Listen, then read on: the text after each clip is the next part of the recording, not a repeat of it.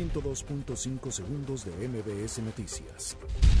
El canciller Marcelo Ebrard reveló que el fiscal general de Estados Unidos, William Barr, se reunirá este jueves con el presidente Andrés Manuel López Obrador.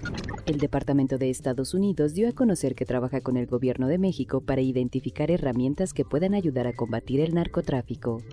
El subsecretario para América del Norte, Jesús Seade, espera que el nuevo acuerdo comercial entre México, Estados Unidos y Canadá sea ratificado antes de que finalice el 2019.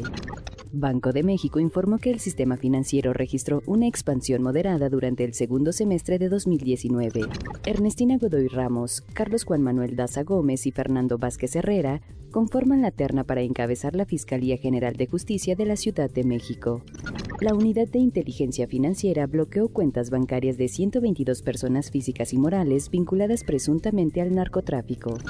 La Suprema Corte de Justicia de la Nación rechazó ejercer su facultad para conocer el juicio de amparo que promovió Gilda Austin y Solís contra el bloqueo de sus cuentas bancarias. Este miércoles, familiares de los detenidos por el ataque a la familia Levarón se reunieron con el fiscal general de Chihuahua, César Augusto Peniche Espejel. En Irapuato, un comando armado ingresó a un anexo ubicado en la colonia San Juan de Retana, llevándose a más de 20 personas. El gobierno de la Ciudad de México dio a conocer la agenda de actividades decembrinas, entre las que destacan la inauguración de la pista de hielo ecológica. 102.5 segundos de MBS Noticias.